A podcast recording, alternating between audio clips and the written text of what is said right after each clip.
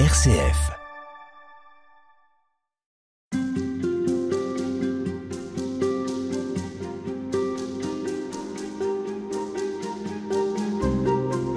Dominique Lang, euh, s'engager dans la non-violence, c'est euh, combattre sans armes, c'est euh, parfois désobéir, ce qu'on appelle la désobéissance civile, c'est la capacité à dire non.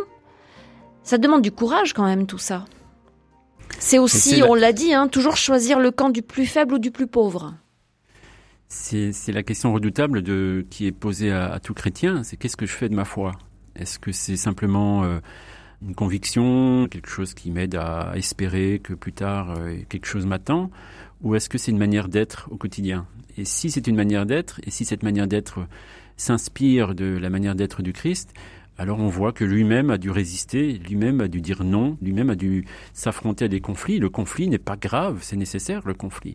Mais dans le conflit, il faut faire naître du neuf, il faut faire naître de la vie là où certains préféraient faire du conflit le lieu d'une mort. Ben ça, ça demande parfois du courage. Évidemment, faut là encore pas en faire un slogan.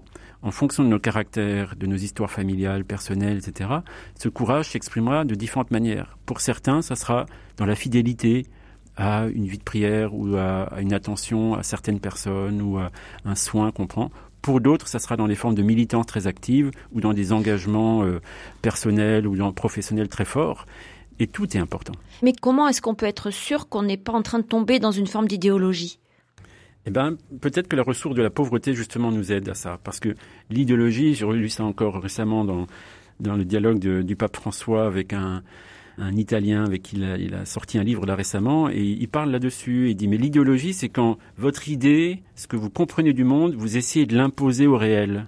Vous essayez de tout traduire à partir de ce que vous avez compris au réel, et vous voulez forcer le réel pour qu'il rentre dans votre représentation du monde la lutte des classes ou le, le néolibéralisme euh, économique actuel, etc., sont des idéologies. C'est, on veut forcer le réel à rentrer dans cette grille de lecture. Or, en tant que chrétien, on n'a pas de grille de lecture. On a juste à annoncer le Christ qui chemine au milieu de nous et qui vient ouvrir les cœurs. Si notre foi chrétienne devient une idéologie, ça, a été l'ambiguïté parfois de certaines mobilisations où, au nom de la foi, on veut entrer dans le champ politique pour imposer notre décision parce que nous, on a raison et que les autres ont tort à ce moment-là, on devient presque inaudible et la foi est menacée à ce moment-là d'être idéologisée. Et de fait, on perd les combats et après on est démuni et on se dit bah alors qu'est-ce qu'on fait avec ça? C'est toujours le risque de, de transformer la foi en idéologie. Vous dites qu'il faut assumer d'être dérangeant, d'être la mauvaise conscience des moyens et des justifications de la violence. En tout cas, c'est des intuitions hein, au terme de, de cette euh, réflexion, c'est que on peut toujours se justifier dans les choix qu'on fait. Or, la posture du publicain qui est au fond du temple et qui dit Seigneur, euh, je suis indigne, tu vois mes corruptions, tu vois ce qui se passe dans mon cœur, je suis pas sûr de ce que je fais, prends pitié de moi, pauvre pécheur. C'est cette posture-là humble, incertaine, discrète et persévérante qui, qui nous fera plus avancer que de pavaner euh, dans nos certitudes. Et puis, euh, la violence appelle la violence. Celui qui tue par le glaive périt toujours par le glaive. C'est ce que dit Jésus à, à Pierre au moment où euh, on vient l'arrêter dans le jardin des Oliviers et où il dit à Pierre range ton épée. Euh, Pierre qui s'apprête, qui a d'ailleurs déjà tranché l'oreille d'un Voilà, des alors- gardes. hein.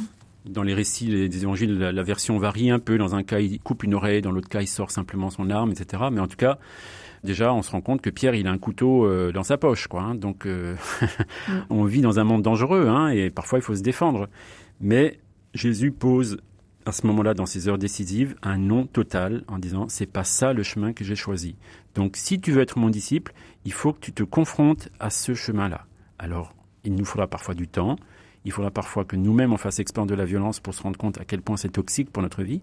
Mais ça, c'est une parole définitive. C'est toujours un échec, la violence, même quand la cause est bonne? C'est- en tout cas, l'usage de la violence est toujours un échec. Parce que même si on gagne une cause, euh, vous pouvez gagner la guerre contre les nazis en, bombardant les villes et en mettant fin à leur puissance, mais vous n'avez pas mis fin à la guerre. Regardez, on pensait en, en 14 qu'en en humiliant les Allemands euh, pendant la, Première Guerre mondiale, on allait mettre fin au conflit germano-français. En fait, on n'a fait que préparer la guerre suivante. Et donc, utiliser la violence comme moyen pour résoudre, à un moment donné, vous pouvez vous mettez fin à un conflit, mais vous, n'avez pas déraciné les raisons du mal et qui vont revenir d'une autre manière. Regardez comment aujourd'hui des vieilles idées qu'on croyait oubliées commencent à réapparaître dans notre société de manière très propre sur elles parce qu'on n'a pas mis fin à cette violence qui était née euh, pendant la Deuxième Guerre mondiale. Quel genre d'idées? Des idées extrémistes, des idées populistes, des idées de rejet euh, de l'étranger, des idées de peur, des idées de nationalisme excessif, euh, où telle nation aurait un génie tellement exceptionnel qu'il devrait se couper de toutes les autres et que tous les autres sont forcément des mécréants, nous menaceraient, etc. Toutes ces folies idéologiques qui avaient été la cause de la Deuxième Guerre mondiale, qui avaient alimenté euh, ce conflit de part et d'autre, auquel nous avons mis fin à un moment donné avec cette promesse qu'on peut discuter, mais d'une réconciliation franco-allemande et d'une construction européenne. Et regardez, de plus en plus, on dit non, non, mais tout ça, ça n'a pas de sens. Revenons à des valeurs euh, nationalistes, d'autonomie, d'indépendance, euh, tout seul contre le reste du monde. On revoit ces idées et, des choses très anciennes, euh, de, toutes sortes, hein, même dans la bioéthique humaine, dans, le champ politique, dans le champ économique, ressurgissent et elles ont très clairement des racines, notamment dans le conflit de la Deuxième Guerre mondiale.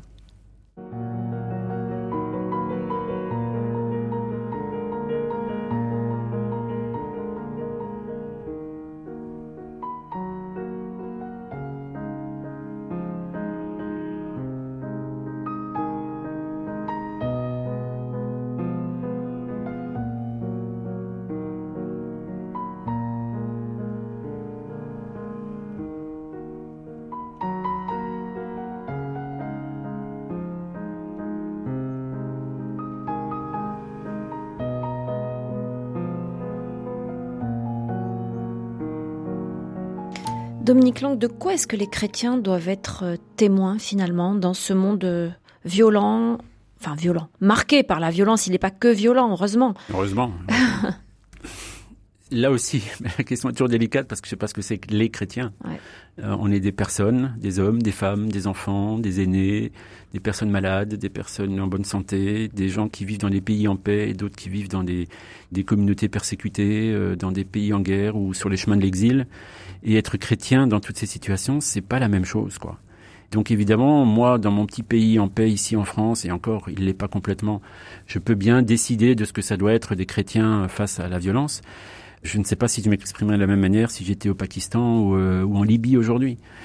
N'empêche que partout, la posture décisive du Christ qui nous dit le chemin, c'est ce chemin de regarder en face la bête, ce mal qui nous ronge, qui nous fait croire que par nous-mêmes nous pourrions nous sauver, que par nous-mêmes nous pourrions mettre fin au mal, parce que si on est plus fort que le mal, alors on va le faire éteindre, alors qu'en fait on ne fait que l'entretenir.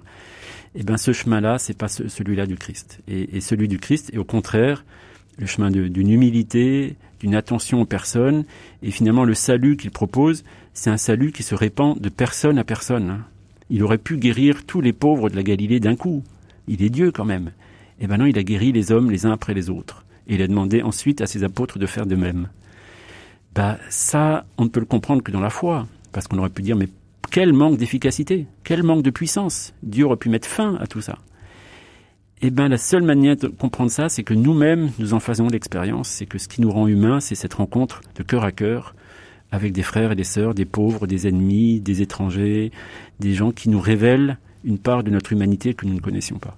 Et de la même manière que la violence est un cercle vicieux, la violence appelle la violence, la paix appelle la paix Oui, peut-être, c'est à vérifier.